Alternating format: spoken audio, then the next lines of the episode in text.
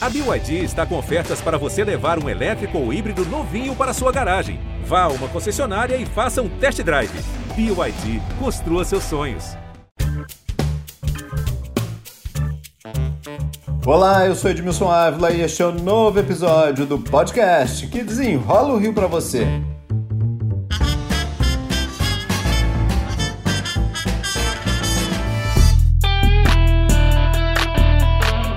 Você sabia que a campanha de vacinação contra a Covid na capital do estado poderia ter terminado em junho com todo mundo vacinado? As contas já foram feitas. Capacidade tinha, mas o Ministério da Saúde não tinha vacina.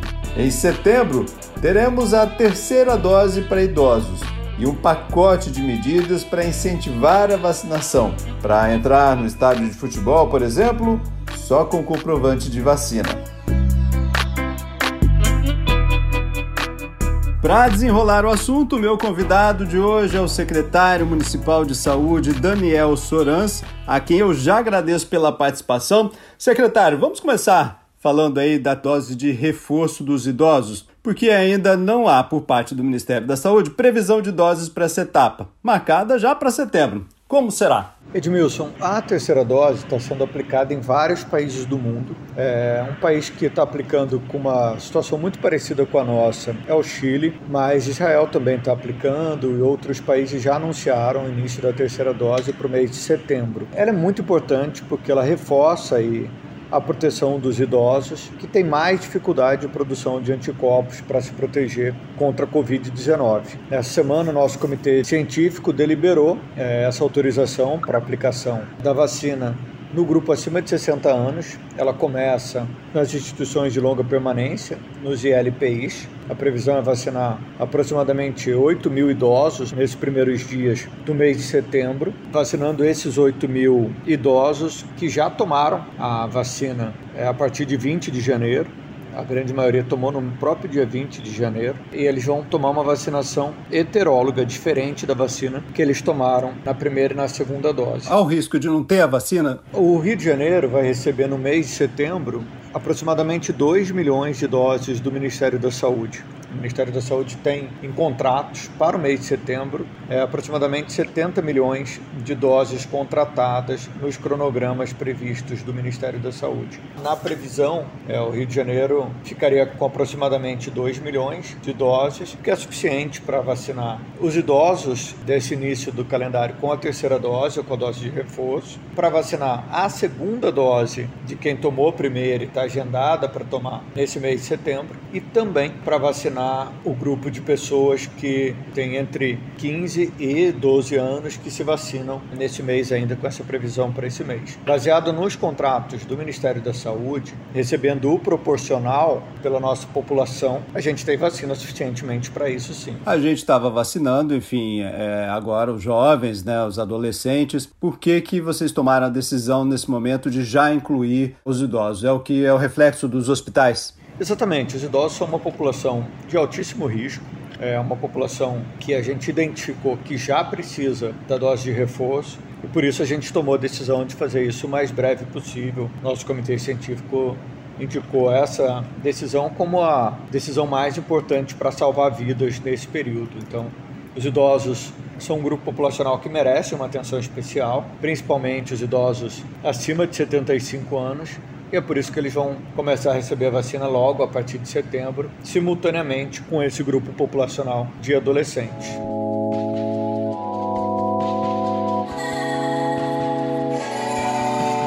Bom, a capital terminou aí essa primeira fase, se eu posso chamar assim, que é a fase dos adultos, né? Pelo menos com uma dose. Vamos fazer um balanço dessa primeira etapa. Ainda falta muita gente que não procurou que não tomou vacina? Edmilson, primeiro a gente tem que reconhecer que o carioca gosta de vacinar, procurou as unidades para se vacinar, foi para as unidades em dias com chuva, com sol, às vezes dias um pouco mais cheios. Então a gente teve uma cobertura, alcançamos uma cobertura que muitos países do mundo não conseguem alcançar. A gente vacinou 95% da população adulta da cidade, 45% da população adulta com duas doses. Então a gente tem uma procura, a população carioca de maneira geral adere à vacina, quer se vacinar e mostrou isso na prática. Agora, ainda faltam 5% dessa população que precisam se vacinar e que vão sim ocupar os hospitais e é, aumentar a disseminação da Covid se não se vacinarem. Então, esse mês de setembro é todo dedicado à repescagem, à busca desses cariocas que ainda não se vacinaram, que não foram tomar a primeira dose da vacina. A gente tem aproximadamente 300 mil cariocas que ainda não foram se vacinar e que precisam é, se vacinar nesse período. Pacotes e medidas de estímulo as pessoas se vacinarem, vão ser publicadas aí pelo prefeito Eduardo Paz, por cada secretaria, para estimular que essas pessoas, que essas 300 mil pessoas ainda que não se vacinaram venham se vacinar. O incentivo é fazer com que, para entrar numa boate, para entrar num jogo de futebol, ela esteja vacinada. É esse é o incentivo, então? É isso. O primeiro incentivo foi um decreto do prefeito Eduardo Paz que obriga que todos os prestadores de serviços, servidores e funcionários da Prefeitura do Rio de Janeiro tenham obrigatoriamente que se vacinar e tomar as duas doses da vacina. Outros incentivos também vão começar a acontecer é, ao longo dos próximos dias. É, um deles já foi anunciado, que é a obrigatoriedade para entrar em estádios de futebol, é, em determinados é, locais com público. É, e tem outros incentivos ainda que vão acontecer ao longo do mês de setembro para estimular é, quem não se vacinou.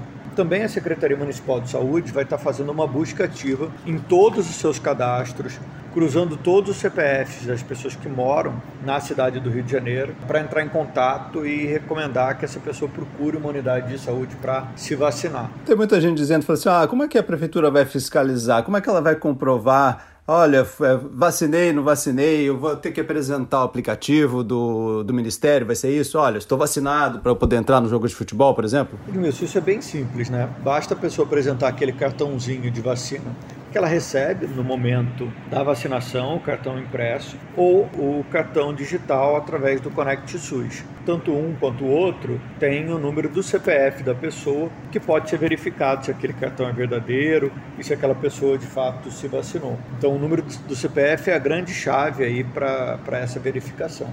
Bom, a gente tem autorização agora também para é, combinar vacinas. Daqui para frente será assim? Qual é a vantagem disso? Tem ainda tem estudo que comprove mesmo? Olha, posso combinar a vacina Pfizer com a AstraZeneca sem problema? Edmilson, o Brasil está atrasado em relação a outros países na vacinação.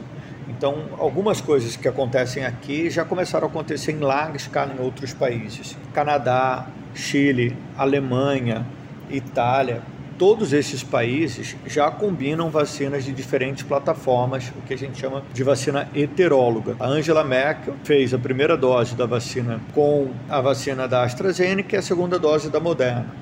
Primeiro-ministro italiano fez a primeira dose da vacina da AstraZeneca e a segunda dose da Pfizer. A gente já tem estudos bastante robustos e utilização em larga escala que mostram que essa utilização de vacinas de plataforma diferente são adequadas, produzem anticorpos muitas vezes até superiores do que a vacinação com a mesma plataforma de vacinas homólogas e também, principalmente, é uma combinação segura a se fazer. Então, aqui no Rio de Janeiro, a gente primeiro permitiu a vacinação e foi a primeira cidade a permitir que as gestantes vacinassem a segunda dose da AstraZeneca com a vacina da Pfizer, fazendo a combinação Astra-Pfizer. Depois, a gente permitiu que as pessoas que tiveram uma reação, um efeito colateral com a primeira dose de qualquer vacina possam fazer a segunda dose de vacina de outra plataforma, com o intuito de incentivar que as pessoas tomem a segunda dose de qualquer maneira, já que não podem tomar a vacina da mesma plataforma plataforma. E também agora a gente libera, se tiver vacina disponível, como é o caso nesse momento, das pessoas que tomaram a primeira dose de vacina da AstraZeneca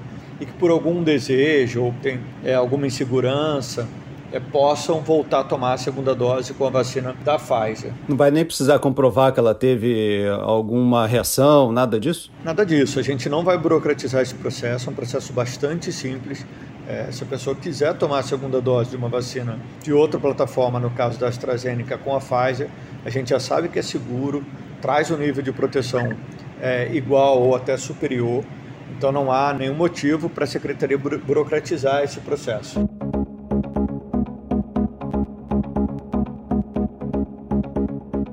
Se a gente olhar agora para os hospitais, principalmente da, na rede SUS da capital, hoje nós temos 842 pessoas internadas. A gente tinha uma previsão aí, divulgada pela prefeitura, olha, a gente, vamos para frente, nós vamos ter Réveillon, vamos ter Carnaval, é, olhando para o que está acontecendo hoje com a variante Delta, o que, que a gente pode esperar dessa flexibilização futura? Wilson, numa pandemia a gente tem um cenário de incerteza. Podem surgir novas variantes que furem a barreira vacinal, pode existir novas variantes que têm uma capacidade de se disseminar, como a variante Delta tem, muito acima das demais.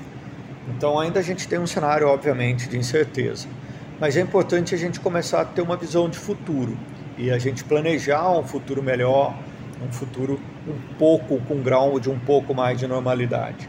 A gente acredita que as vacinas irão proteger, sim, contra a disseminação da Covid é, e contra adoecimentos graves e contra o óbito. A gente tem essa esperança e tem essa certeza de que isso pode acontecer. É um momento de esperança, é um momento de tentar planejar o máximo possível um futuro melhor e trabalhar para isso. Para a gente concluir aqui, nessa campanha toda de vacinação até aqui, o nosso maior problema foi a falta de vacina? Sem dúvida. Assim, a gente tem uma situação muito diferente de outros países. Aqui o carioca acredita na vacina, quer se vacinar, mas a gente teve sim uma dificuldade muito grande de ter um abastecimento contínuo de vacinas no, no país. A gente começou atrasado de outros países e a gente ainda tem um problema de, de fluxo de distribuição. Mas eu acredito que isso vai estar resolvido em breve e pelos contratos que estão assinados a gente vai ter um número de vacinas muito, mas muito superior do que a gente teve no primeiro semestre. Com a capacidade que a prefeitura tem de vacinação por dia, a gente já teria terminado há muito tempo? Ah, sim, com certeza. A prefeitura já mostrou que tem capacidade de vacinar 120 mil pessoas por dia. A gente começou a campanha com uma capacidade de vacinar 70 mil pessoas por dia. É, hoje a gente tem uma capacidade muito maior com a contratação de novos profissionais, com o aumento das equipes de saúde da família. A gente tem a capacidade de vacinar 120 até 130 mil pessoas por dia e a gente espera que tenha vacina para isso. Mas é claro que a gente, se tivesse vacina, já tinha finalizado essa campanha no mês de junho, sem nenhum problema. Secretário Municipal de Saúde, Daniel Sorans, muito obrigado pelas explicações aqui. Edmilson, super obrigado. É um prazer estar com você aqui no podcast. Este podcast foi editado e finalizado por Lucas von Seehausen. E eu, Edmilson Ávila, toda semana desenrola um assunto aqui para você. Até o próximo.